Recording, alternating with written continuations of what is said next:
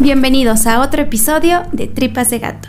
Antes de comenzar, quiero dedicar este capítulo a Ana Luz, una de nuestras seguidoras aquí de Tripas de Gato, que está teniendo una batalla importante y nosotros le mandamos mucha fuerza, esperamos que todo salga bien y desde Tripas de Gato te dedicamos este capítulo. Del año 2007 al 2011, una ola de crímenes en contra de mototaxistas tuvo lugar en Colombia, lo cual llevó a investigar si esto era motivo de un grupo delictivo o de una sola persona.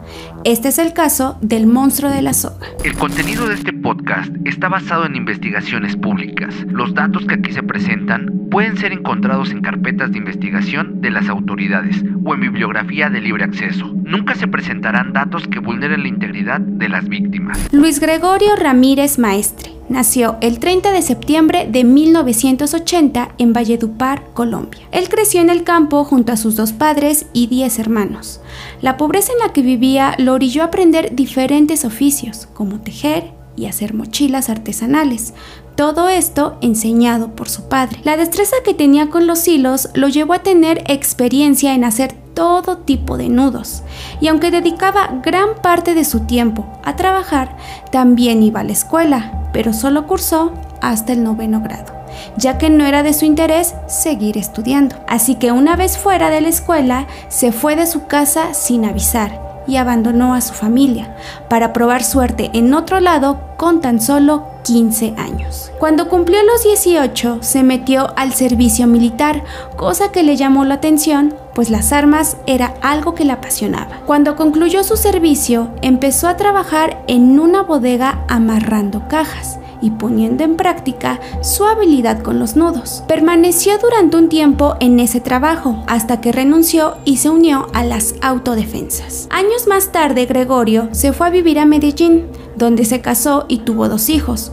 Durante este tiempo se hacía pasar como un hombre común, pero lo que nadie sabía es que Gregorio, desde 2007, llevaba una doble vida en la que su personalidad más siniestra salía a flote. Nadie se imaginaba de lo que Gregorio era capaz. Él era conocido por algunos como un hombre amigable, que hacía uso del transporte informal de los mototaxis. Los abordaba diciéndoles que lo llevaran a su destino, que siempre eran lugares solitarios y alejados. Una vez llegando, pasaba lo inesperado, y aunque parecía casualidad al elegir el chofer, Gregorio estudiaba muy bien quién debía ser su víctima. Hombres entre 19 y 35 años, de 1,70 de altura y delgados. El motivo de estas características era simple, poder manipular bien a su víctima sin tener dificultad. En pocas palabras, debía ser más pequeño que él. Después de abordar el mototaxi e indicar el destino, Gregorio se preparaba para atacar una vez que el viaje concluía, aprovechando que él estaba en la parte trasera del vehículo. Inmediatamente tomaba al chofer por el cuello para asfixiarlo, dejarlo inconsciente y así llevárselo entre árboles y arbustos.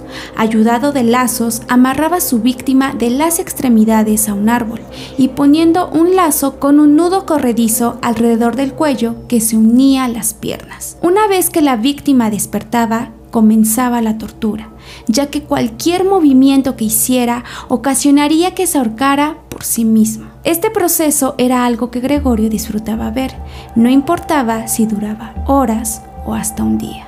Siempre esperaba ver cómo su víctima suplicaba por ayuda. Una vez que la víctima quedaba sin vida, Gregorio les robaba sus pertenencias. Eso incluía la moto e identificaciones que guardaba como sus trofeos. Los cuerpos los solía abandonar entre piedras y hojas. En ocasiones llegó a enterrarlos.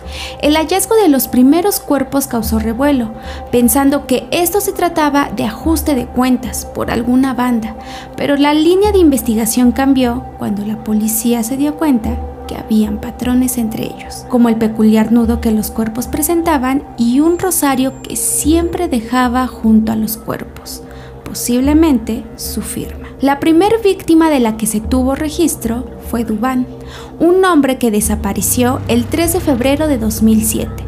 Su cuerpo fue hallado con una nota que decía, Familia, perdónenme, ya no vuelvo a causarles problemas. Para que el crimen aparentara suicidio. La familia desmintió que el joven tuviera intenciones de quitarse la vida y pidieron que se esclareciera su muerte. Su última víctima que se sabe fue Amador, un joven de 19 años quien tenía solo dos meses trabajando como mototaxista para ahorrar dinero y entrar a la universidad. Amador ya le había realizado varios viajes a Gregorio y su familia sabía que el joven tenía un cliente que le pagaba muy bien, pero no sabían quién era. Fue el 20 de mayo de 2012 que Gregorio le dijo que lo llevara a las afueras de la ciudad y fue ahí donde acabó con él. El policía Juan Guillermo Tirado se interesó en el ahora conocido monstruo de la soga. Investigó los crímenes anteriores desde 2007 hasta 2012, cuando la noticia recorría el país. Así, fue uniendo pistas y analizando patrones, haciendo oficial que quien estaba detrás de aproximadamente 30 muertes era un asesino en serie. De las pruebas que fueron clave estuvo el celular de una víctima, pues Juan descubrió que este estaba siendo utilizado y así pudo rastrear la señal. Se percató que quien lo tenía estaba cerca de los lugares donde habían encontrado a otras víctimas, así que para diciembre de 2012, Juan mandó a colocar un retén cerca de donde indicaba la ubicación del celular. Y así fue como el 13 de diciembre, finalmente, era capturado Gregorio, quien no puso resistencia al ser detenido. Tuvieron que ponerlo en una celda especial por seguridad de otros reclusos. Gregorio en ese momento dijo estar sorprendido porque no sabía de qué se le acusaba, esto acompañado de una actitud sumamente tranquila y cooperativa, sin resistencia ni preocupación, dijo todo lo que la policía le preguntó, pues según él, era inocente. En ese momento también se ordenó el cateo de su casa y fue ahí donde ya no hubo duda de que Gregorio sí era el monstruo de la soga, pues encontraron pertenencias de sus víctimas, como identificaciones, cascos, chalecos y guantes. Se dijo que también una moto, pero Gregorio declaró que las motos eran vendidas para ayudarse con el dinero obtenido. Después del hallazgo, Gregorio dio una versión que nadie esperaba y para esto su defensa se ayudó de un testigo anónimo. Hay que señalar que durante el proceso, Gregorio mostró sutiles risas y miradas retadoras, ni pizca de remordimiento. El testigo en cuestión dijo que Gregorio no era el único autor, ya que él formaba parte de una banda que operaba contra los mototaxistas, porque estaban hartos de la delincuencia generada por los choferes, pues habían denuncias de que estos cometían robos y esta banda se denominaba como autodefensa. En palabras de dicho testigo, Luis Gregorio Ramírez Maestre no actuó solo. Tengo conocimiento de que tiene una red que reposa en Barranca Bermeja. Esa red se va a desarticular. No puedo decir cuál es la red, porque mi vida corre peligro. Tengo conocimiento de por qué las víctimas eran mototaxistas, pero no lo puedo decir. Es una red muy grande, una organización que maneja mucha plata. Gregorio se apoyó de esta declaración para recalcar que él había sido obligado por otra parte, en los juicios, familiares de las víctimas exigieron todo el peso de la ley en contra de Gregorio. Enojados fueron a encararlo y algunos hasta intentaron golpearlo. Y es que se supo que en 2010 otras personas ya habían denunciado a Gregorio por conducir una moto robada de una de las víctimas. Y aunque la policía lo detuvo, lo dejaron en libertad por no encontrarlo sospechoso. De haberlo investigado, muchas muertes pudieron haberse evitado. Además, nadie creía la versión de que esto era obra de un grupo delictivo. Como siempre, solo querían desviar la atención. Especialistas analizaron la conducta de Gregorio y descartaron que esto lo hiciera motivado por dinero, pues los métodos de tortura no eran cualquier cosa, además porque se tomaba el tiempo para verlo sufrir, siendo esta su satisfacción y única finalidad. El robo solo era para despistar y por supuesto descartaron que él participara con un grupo delictivo, pues a comparación de cómo habían aparecido otras víctimas por ajuste de cuentas, no había relación con los hallazgos de los crímenes de Gregorio. Los especialistas aseguraron que no hay ningún tipo de evidencia que demuestre que perteneció a grupos al margen de la ley, tampoco que los asesinatos hayan sido cometidos por una organización o por un grupo. La investigación no deja duda que actuó solo y ya están aclarados 23 de esos crímenes, varios de los cuales él mismo aceptó ante los jueces. Tras su arresto, ese tipo de asesinatos no se volvieron a presentar en el país. El juicio en el que se le dictó sentencia fue el 10 de agosto de 2013.